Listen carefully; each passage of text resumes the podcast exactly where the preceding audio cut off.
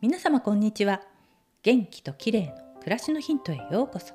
今日もお越しいただきありがとうございます。最近世界的にも不穏なニュースが多くて心がざわつくことが多いですよね。そこで今日は自律神経と揺らぎについてです。自律神経は年齢とともに老化してパワーが低下するんだそうです。なので加齢に伴い疲れやすくなったりさまざまな不調を感じることが多くなるんですね。過労気味で交感神経がオンになりやすい人は副交感神経への切り替えが苦手でうまくリラックスできない状態です。そんな人におすすめなのが揺らぎです。生活に揺らぎを取り入れると心が静まり副交感神経が優位になりやすくなるんだそうです。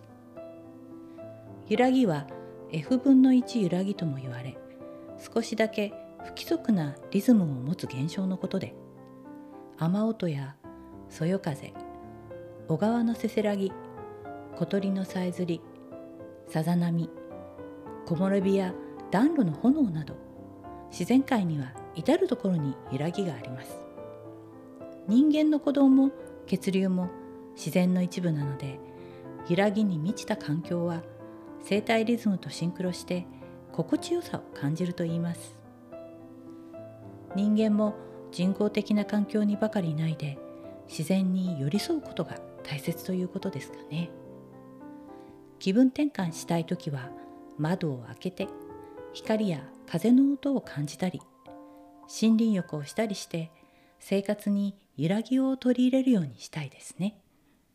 今日は自律神経と揺らぎについてでした。最後までお聴きいただきありがとうございます。またお会いしましょう。友吉ゆき子でした。